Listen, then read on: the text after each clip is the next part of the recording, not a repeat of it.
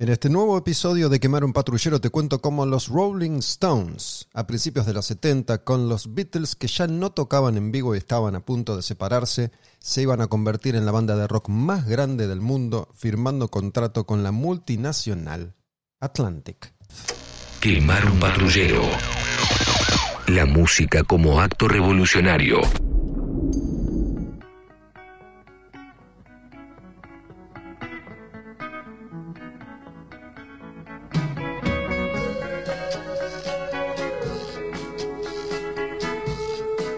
Comenzando un nuevo capítulo Quemar un Patrullero los Rolling Stones.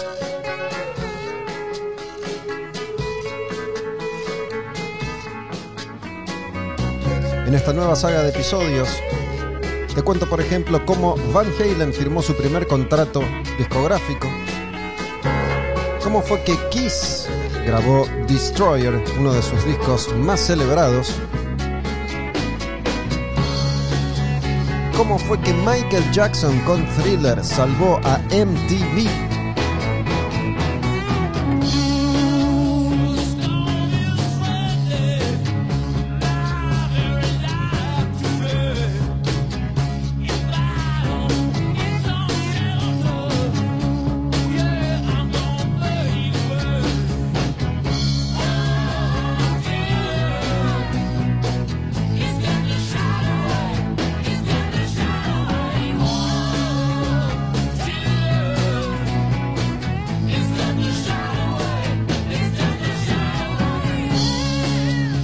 en este nuevo capítulo te voy a contar la historia completa de cómo fue que los Rolling Stones, dioses en la tierra, deciden firmar contrato con la multinacional Atlantic Records.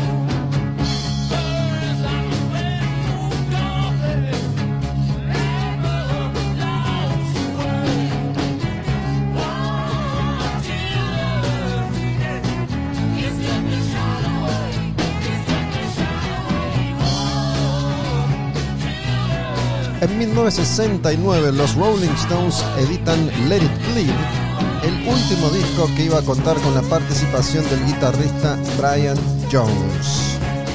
En un confuso episodio, poco después de echarlo de la banda, aparece muerto en la pileta de su casa.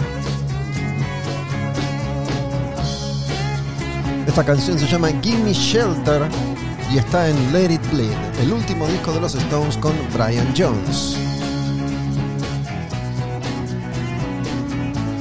Tal vez parezca muy obvio lo que voy a decir, pero escuchando mucha música de los Stones para ponerme a punto y estar listo para grabar este capítulo, una vez más me digo, esta canción se grabó hace más de 50 años. Increíble.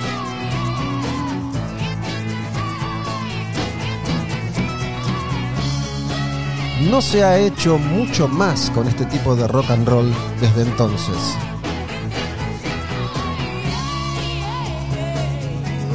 Pero nos ponemos en situación.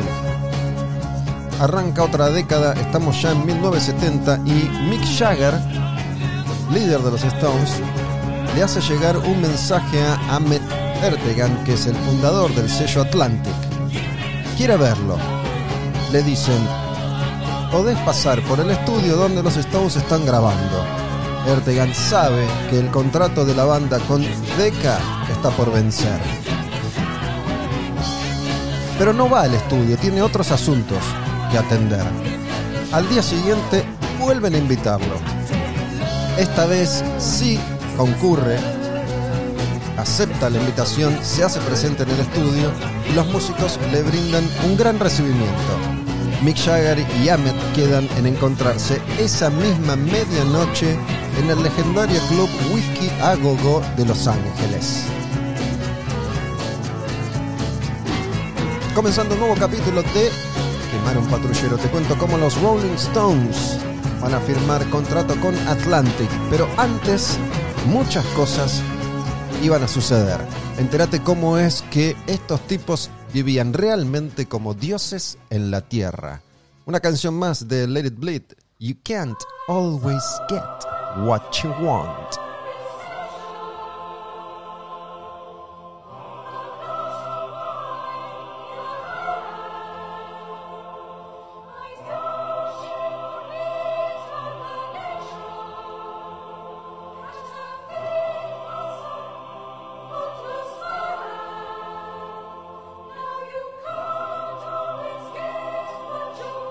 No siempre podés tener lo que querés. A no ser, claro, que tu nombre sea Mick y tu apellido Jagger. Entonces sí vas a poder tener durante toda tu vida absolutamente todo lo que se te ocurra. Quedan entonces en encontrarse a la medianoche en el Whisky a Gogo. El whisky es un club muy chiquito que existe todavía, legendario, lleva décadas funcionando y por ahí han pasado absolutamente todas las estrellas de rock de nuestra historia. Queda sobre Sunset Boulevard, en el corazón de Hollywood, en Los Ángeles, California. Ertigan está cansado, pero va al whisky. Va con un amigo que trabaja en radio y reservan una mesa. Beben whiskies mientras Chuck Berry, sí, Chuck Berry está tocando en vivo. Pasada la medianoche llega Mick Jagger, se sienta y conversan sobre los planes de grabación de los Stones. Jagger habla, pero Vertigan, cansado, bebido, cabecea. Mick le estaba contando que quería firmar con Atlantic mientras Ertegan se queda dormido.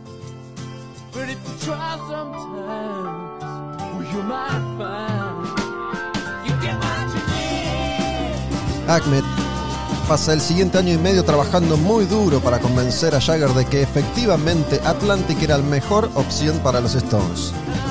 Escucharon bien, desde esa reunión en el whisky hasta que firman contrato, pasan un año y medio, 18 meses. Aunque Erdogan había contratado a Led Zeppelin poco tiempo antes, sí, Atlantic era el sello en el que también estaba Led Zeppelin, sentía que los Stones eran el premio mayor.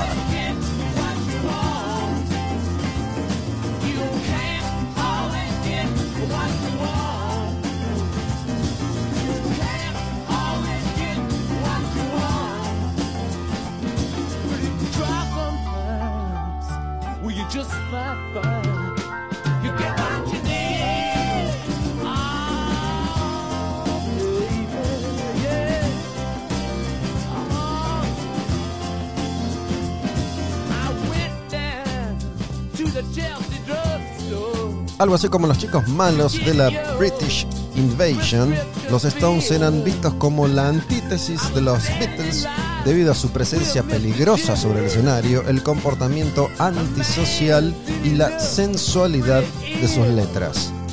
Pero recién en 1965, con el suceso de I Can Get No Satisfaction en Estados Unidos, al tope de los charts, los Stones alcanzan el mismo estatus que ya tenían en Reino Unido. Estamos yendo un poco atrás en el tiempo, en la historia. Y estamos ahora en 1967, que es el año en el que tras una redada policial en el hogar británico de Keith Richards, Mick Jagger y Richards fueron atrapados con LSD, juzgados y condenados.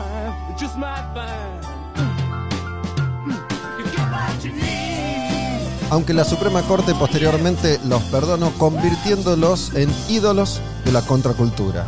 Como los Beatles ya no tocaban en vivo, los Stones iban a convertirse en el grupo de rock más grande del mundo.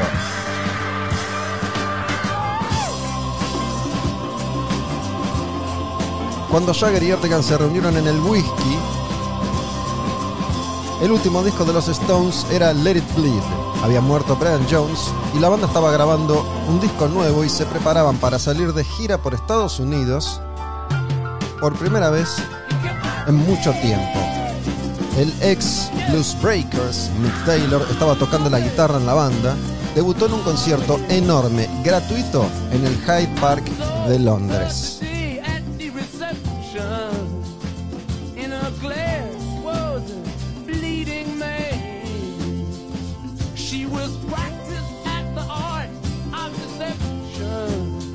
Esta es la historia de cómo los Rolling Stones van a terminar firmando contrato con Atlantic Records, la misma compañía que ya tenía Led Zeppelin, las dos bandas de rock más grandes del mundo.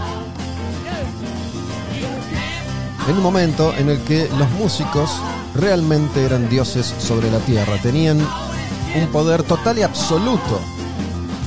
Se estaban viviendo los años 70 y artistas como los Stones y Zeppelin estaban escribiendo los capítulos más importantes de la historia de excesos en el rock and roll. Mi nombre es Gustavo Olmedo y esto es Quemar un Patrullero. Recordá seguir Quemar un Patrullero en plataformas digitales, seguir Quemar un Patrullero en Spotify, así cada vez que hay un episodio nuevo te avisa. En redes sociales estoy en Olmedo Gus, mi cuenta, que es la cuenta principal, donde está toda la información sobre los contenidos de los podcasts que grabo. Está también la cuenta de Quemar un Patrullero, que es Quemar un Patrullero. En estas dos cuentas tenés links en las bios, que es la información de perfil. Vas a ver ahí, en la data de perfil, un link en azul. Si clicas ahí, tenés toda la información necesaria para suscribirte a este proyecto que está hecho con pasión, con compromiso, con respeto por la música y por la radio. Esto que vos escuchás y que te llena el alma y el espíritu y que te entretiene y que te acompaña. Cuando vos escuchás un podcast, camino al trabajo, paseando, la gente que me dice que quemar un patrullero es un refugio para disfrutar en soledad, que solamente escuchan los episodios cuando pueden hacerlo en soledad, concentración plena. Mucha gente, mucha gente pasa una enorme cantidad de tiempo al año escuchando quemar un patrullero. Hemos creado, ustedes y yo, algo que podemos llamar comunidad. Pónganle el nombre que quieran. Pero antes, les digo, nos metemos en este disco. Sticky Fingers. De este disco vamos a hablar en instantes nada más. Ya te voy a contar sobre esta canción y otras. Sobre este disco y sobre los Stones firmando contrato con Atlantic. Pero antes, déjame terminar esto que venía diciendo. En esta comunidad, el nombre que vos quieras, ponéselo, no importa. Estamos ustedes y estoy yo. Yo propongo estos contenidos, ustedes los escuchan, los disfrutan, los sienten, los comparten.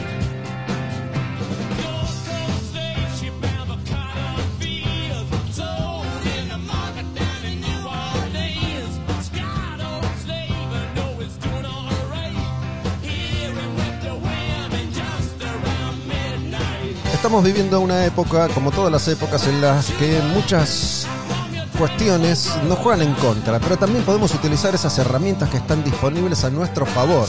Hoy en día ustedes y yo tenemos la chance de comunicarnos directamente, usando esas mismas herramientas que si nos descuidamos, si no estamos atentos, nos dominan, nos doblegan y nos oprimen. Así que atentos.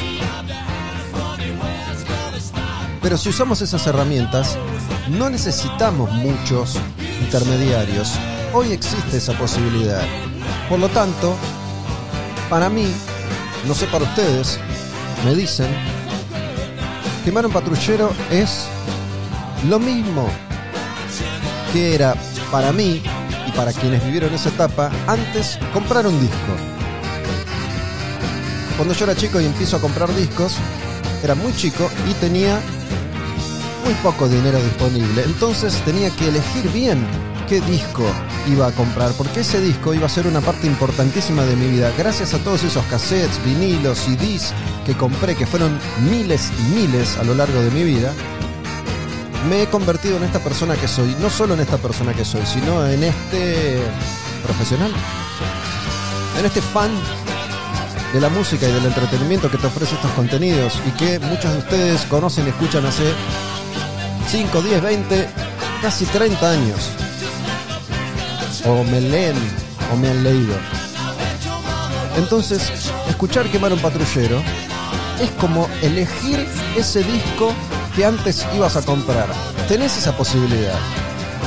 Y por medio de la suscripción, estás creando un círculo que termina siendo realmente virtuoso, porque es un contrato, entre comillas, entre vos y yo. Para que esto siga existiendo, ese intercambio es necesario. Para que la música siga viviendo, el artista, el que se dedica al entretenimiento, tiene que tener la chance de poder seguir creando. Así que por eso te digo, suscríbete a Quemar un Patrullero, suscríbete y vas a recibir un montón de contenidos extra exclusivos, las notas en video que están en el canal de YouTube, los textos están en la cuenta de Instagram Olmedo Gus Textos y los contenidos que publico en el canal de Telegram de Quemar un Patrullero. Y de esa forma, sin la necesidad de meter a un intermediario en el medio, más allá de esas herramientas que precisamos para ponernos en contacto, ustedes y yo nos estamos eligiendo, pero de verdad. Si no, es como una trampa. Era Brown Sugar, los Rolling Stones. Esta canción se llama Wild Horses, otro clásico de Sticky Fingers. Volvemos a la historia. Habíamos quedado en el debut de Mick Taylor tocando en un concierto enorme, gratuito, en Hyde Park, en Londres.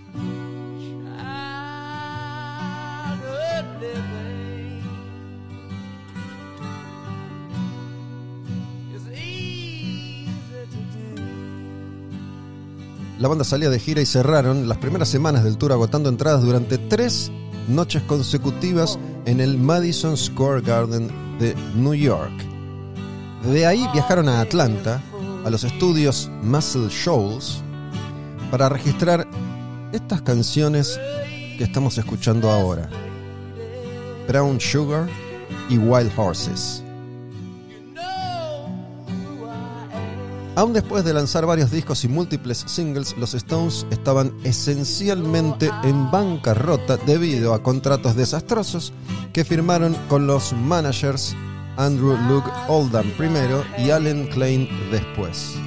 Por eso Jagger se puso a estudiar economía y estaba a punto de convertirse en un gran hombre de negocios que conocía tan bien el funcionamiento de la industria como Ahmet Ertegun.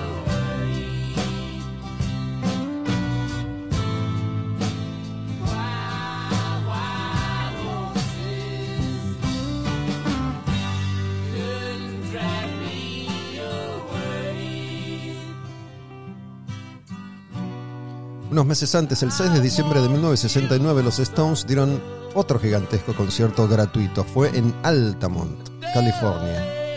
Algunos miembros de la pandilla de motociclistas, los Hells Angels, los Ángeles del Infierno, fueron contratados como seguridad a cambio nada más que de unas cuantas cervezas. Resulta que en ese concierto los Hells Angels mataron a un joven de 18 años llamado Meredith Hunter.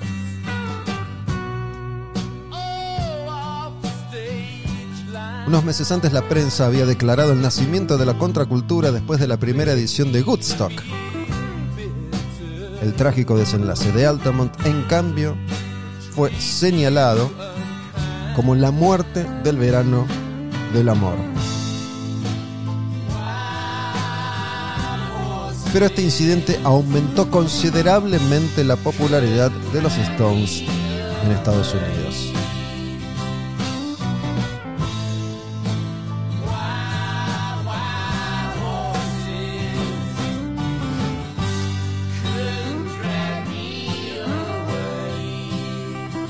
Mick Jagger no iba a firmar con Atlantic hasta estar seguro de no poder conseguir una oferta mejor de otra compañía aparece un tal Bob Krasnow que era responsable de un sello, una empresa de Los Ángeles, Blue Thumb Records, y se reunió con Jagger.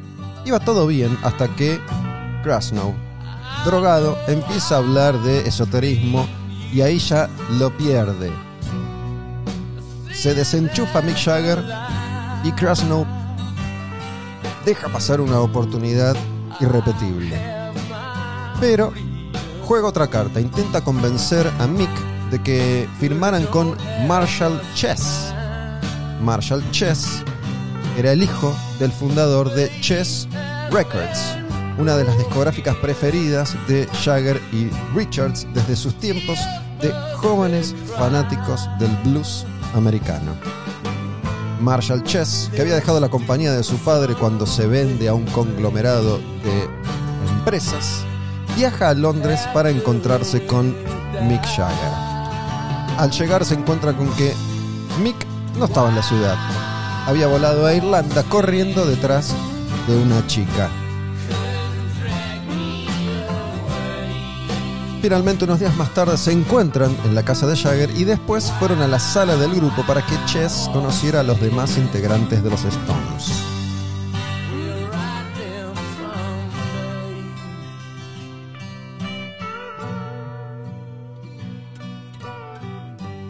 Unas semanas más tarde, Marshall Chess recibe un telegrama. Jagger le propone dirigir la discográfica que los Rolling Stones van a armar y lo autorizan a negociar un nuevo contrato. La idea de Jagger era armar un sello de los Stones que iba a ser distribuido por la multinacional con la que iban a firmar contrato. Marshall Chess va a dirigir el sello de los Stones y mientras tanto negociar ese nuevo contrato que Jagger quiere firmar.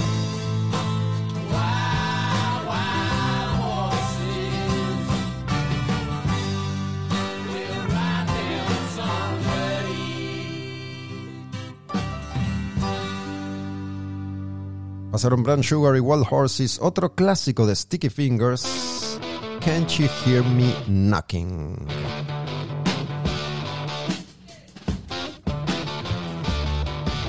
Los Stones, a comienzos de la década del 70.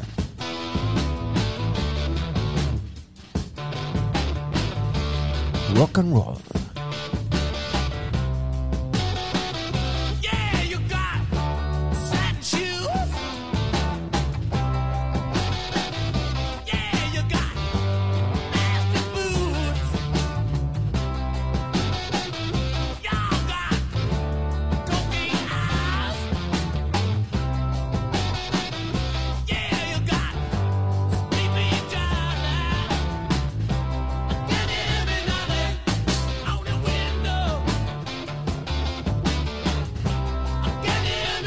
Knocking. Chess, que ya conocía a Ahmet, habló con varios de ellos, pero sabía que los Stones querían ir a Atlantic. Aunque negociaron con otras multinacionales, Island, Electra, Columbia. En julio de 1971, el contrato que Allen Klein había negociado para los Stones con Decca Records expiró. Los Stones eran libres de elegir los próximos pasos a seguir en su carrera. Ahmet siguió a Jagger por el mundo durante un año. Y llegó el momento en el que le dijo, bueno Mick, hay que cerrar el acuerdo, tenemos que firmar. Y Jagger le dice, tenés razón, pero aguantame un toque más que me quiero juntar con Clive Davis de Columbia. Ahmet enloquece frente a esta posibilidad. Se le iban a escapar los Rolling Stones.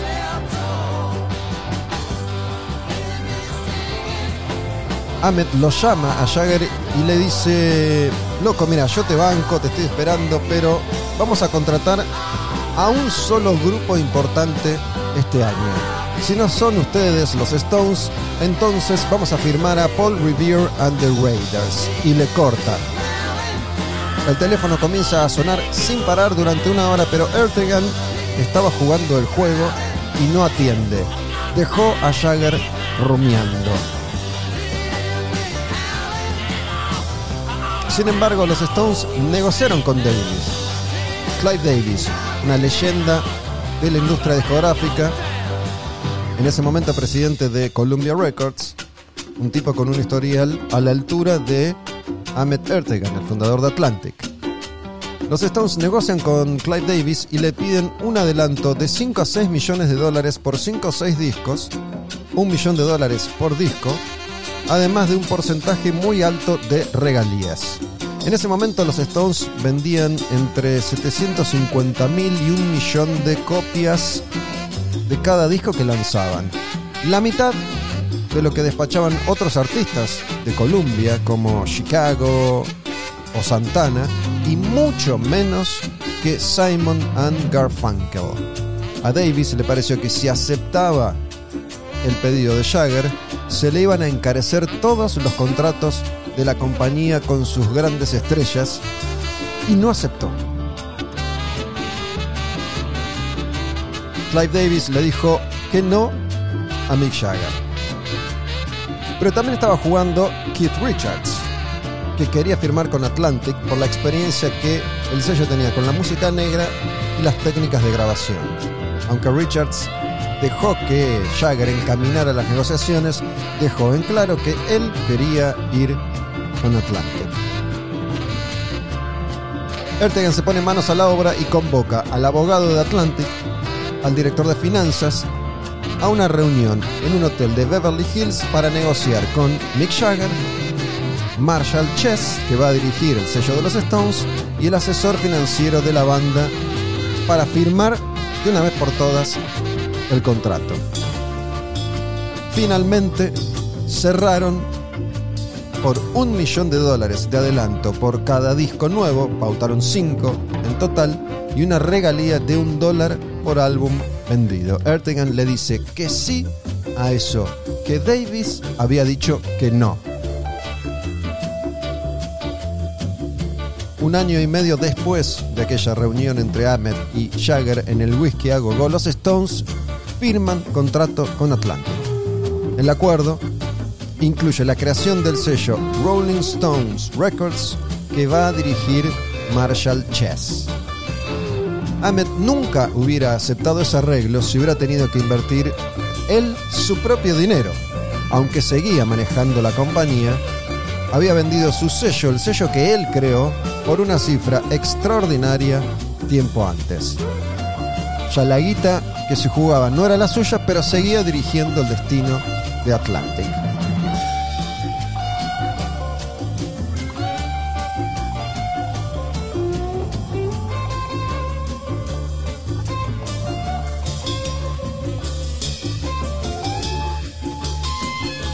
Enseguida Ahmed visita a los Stones en Londres. Estaban grabando el primer álbum para Atlantic en los estudios Olympic con el productor Andy Jones.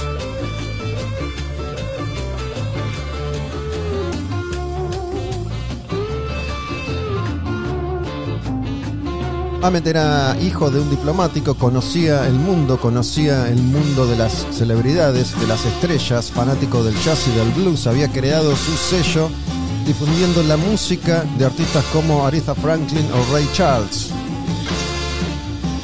Además, sabía comportarse en las más altas elites.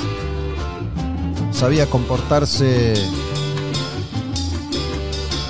ante las clases más altas de la sociedad del mundo. Y también sabía meterse en un club lleno de humo de tabaco y olor a whisky para tomar cocaína y escuchar rock and roll. Y ahí estaba con los Stones en Londres.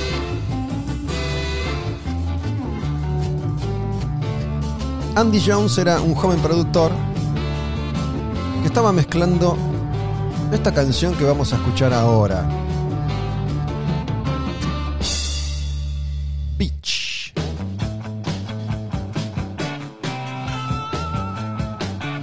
Pero estaba teniendo algunos problemas, algunos inconvenientes. Entonces, que hasta entonces se mantuvo con bajo perfil,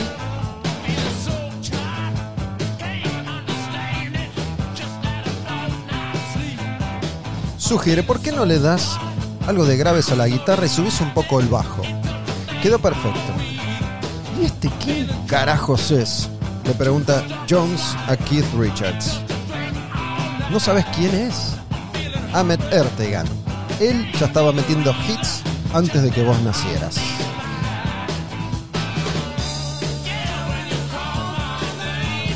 Jagger y Richards estaban impresionados. Habían crecido en Inglaterra escuchando a Chuck Berry en Chess Records y a Ray Charles en Atlantic.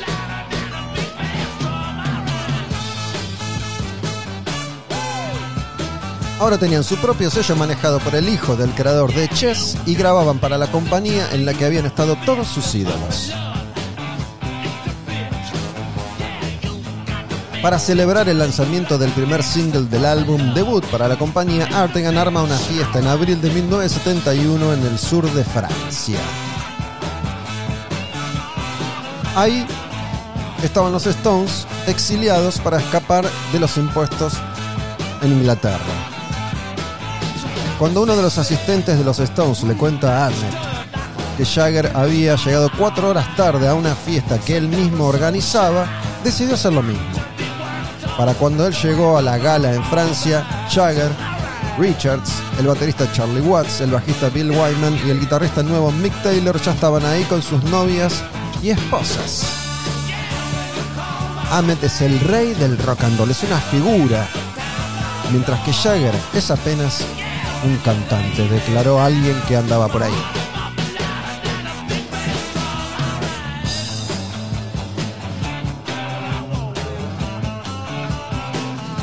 La verdadera joda se arma después en la casa de Bill Wyman. Keith Richards con su pareja, la actriz Anita Pallenberg, estaba presente. Se encuentran con Ahmed, con Charlie Watts y con Wyman.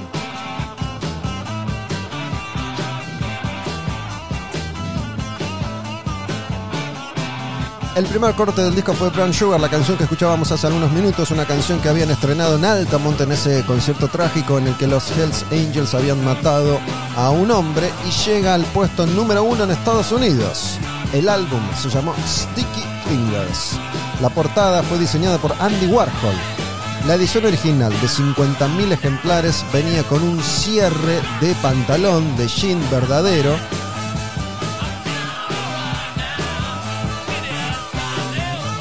y en la tapa posaba el modelo Joe D'Alessandro en un pantalón muy muy apretado que le destacaba el bulto. Andy Warhol cobró 30 mil dólares por el diseño de la portada de Sticky Fingers, que se convirtió en el disco más vendido de la carrera de los Stones hasta ese momento. En mayo de 1971, Sticky Fingers alcanza el primer puesto en ventas en Estados Unidos, donde permaneció tres semanas y también se meten en el puesto número uno en Gran Bretaña. Era la primera vez que un disco de los Stones alcanzaba el primer puesto en ventas al mismo tiempo en Estados Unidos y en Gran Bretaña. Sticky Fingers llega a vender 3 millones de copias. Ahmed recuperó muy rápidamente el millón de dólares en adelanto que había invertido Atlantic.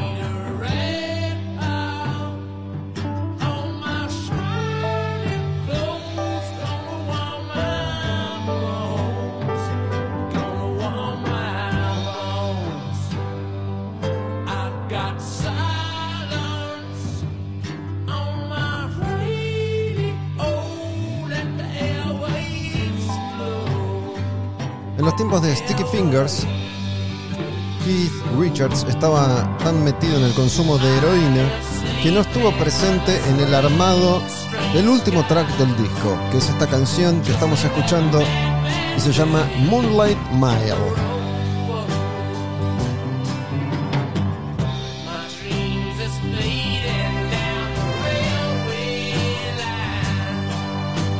Keith Richards y Anita Pallenberg habían tenido un hijo.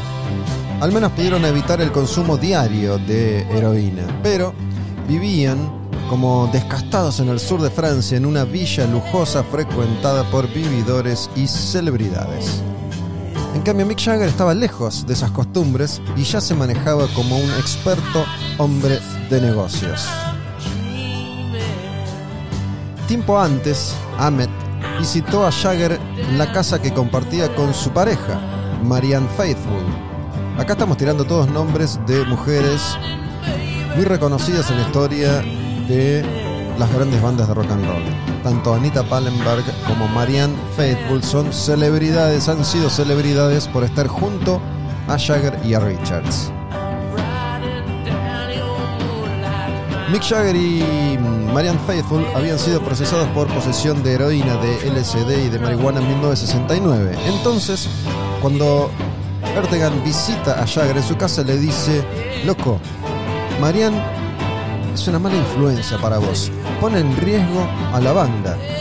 Tenés que dejarla, es la única forma de zafar. Ertegan estaba así cuidando su inversión.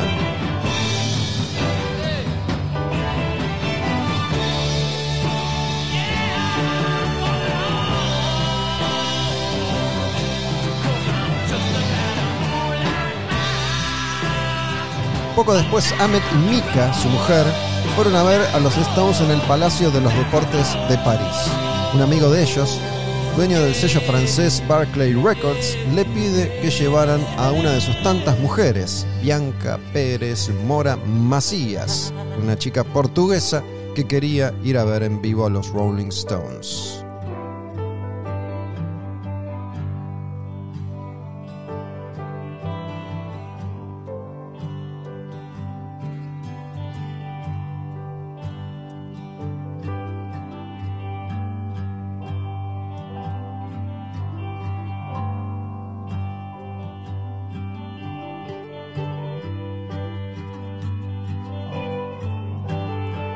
Estaba chequeando esta información. Una chica de Nicaragua, Bianca Pérez Mora Macías. Me quedó ahí rebotando la nacionalidad, la procedencia de Bianca. Mick Jagger quedó encantado con Bianca y al poco tiempo ya eran pareja. Mick Jagger le había dado bola a Ertegan, dejó a Marianne Faithfull y se pone en pareja con Bianca y a ella no le interesaba ni el estilo de vida del rock and roll ni el consumo de drogas. Una vez instalados en la villa francesa, Jagger comunica que se va a casar. Bianca ya estaba embarazada de cuatro meses. Jagger, hasta entonces la cara de la contracultura, un conquistador nato, un auténtico playboy, sorprendió a todos con la noticia. Ahmed fue testigo en la ceremonia que se celebró en Saint-Tropez. Richards fue el padrino de bodas. Llegó tarde y drogado al casamiento de Jagger. Andaba por ahí con una bolsa de cocaína en la mano haciendo papelones. Una vez que Jagger y Bianca regresan de la luna de miel, los Stones retoman las grabaciones del próximo disco de la banda, que va a ser este que empezamos a escuchar, Exile on Main Street. Esta canción se llama Rock Soft.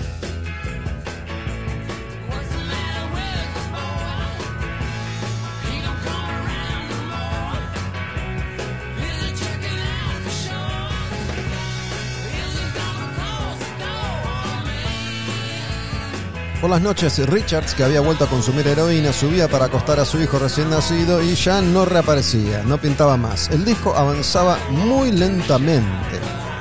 En septiembre de ese año 1971 nace Jade, la hija de Jagger. Un par de meses más tarde, en noviembre, llega el rumor de que las autoridades francesas van a registrar la villa y los Stones salen volando. No tuvieron tiempo ni de llevarse sus pertenencias. Tratando de evitar una nueva condena por tenencia de drogas prohibidas, los Stones salen rajando y abandonan Francia.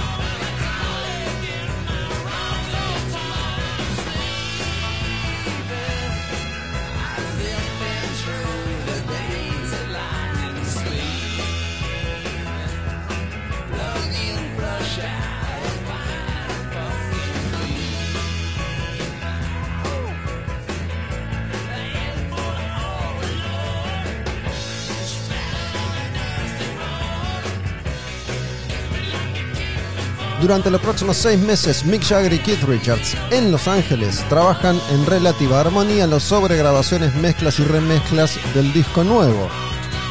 Los músicos querían editar un álbum doble.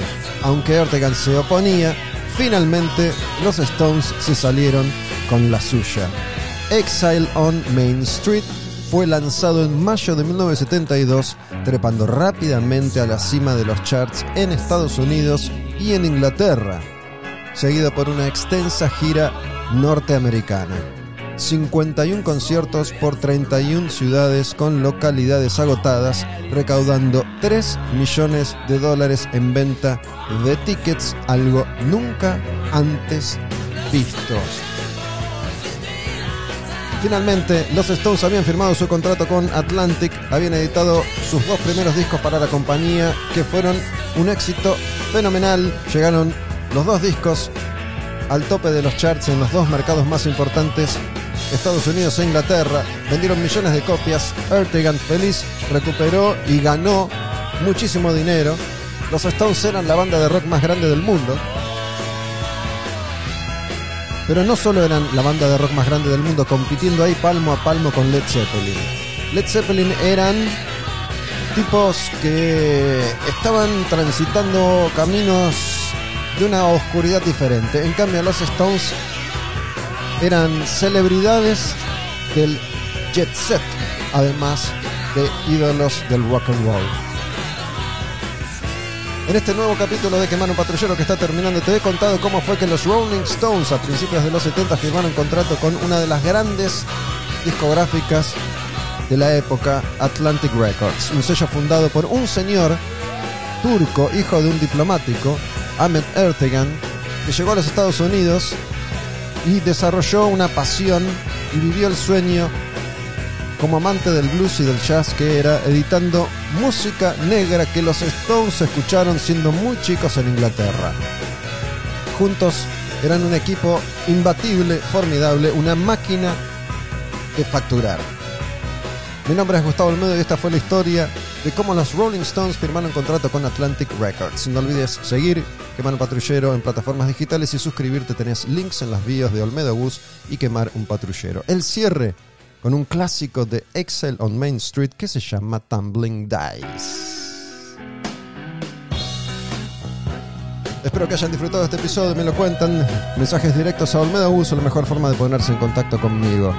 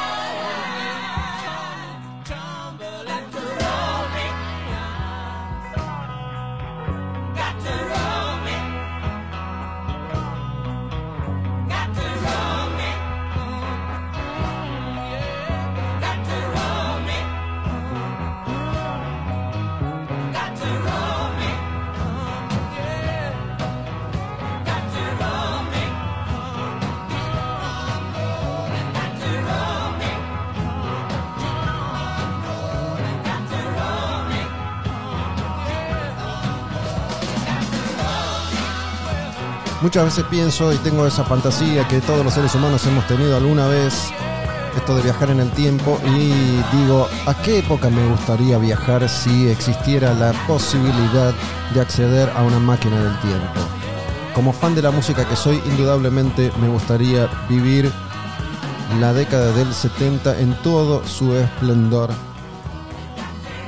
estando al lado de bandas, por ejemplo, como los Rolling Stones, protagonistas de este nuevo episodio de Quemar un patrullero. Los Rolling Stones.